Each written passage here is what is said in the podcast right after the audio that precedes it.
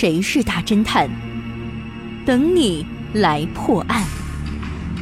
上山微电台娱乐出品。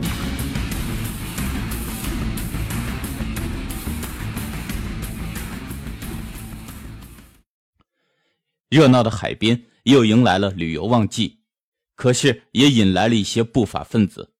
有家酒店发生了数起盗窃案，酒店管理方加大了安保力度，终于在一天晚上抓到了两个可疑人物，然后把他们交给了警方。面对警方的询问，第一个人掏出了他的护照，声称自己是一个游客，和盗窃案没有任何关系。而第二个人则不停地用手指比划出各种手势，嘴里还不断地发出咿咿呀呀的声音，表明自己是一个聋哑人。询问的警员根本不懂手语，面对这样的情况，无法再进一步询问。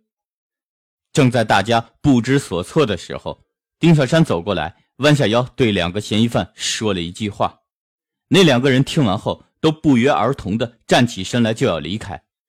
这时，丁小山指着其中一个人说：“你就是小偷。”你知道丁小山究竟说了一句什么话吗？你猜到答案了吗？想知道正确答案吗？请关注微信平台“上山之声”或 SS Radio，输入“聋哑人”来查看你的答案对不对吧？感谢您收听本期的大侦探节目，我是任刚，咱们下期再见。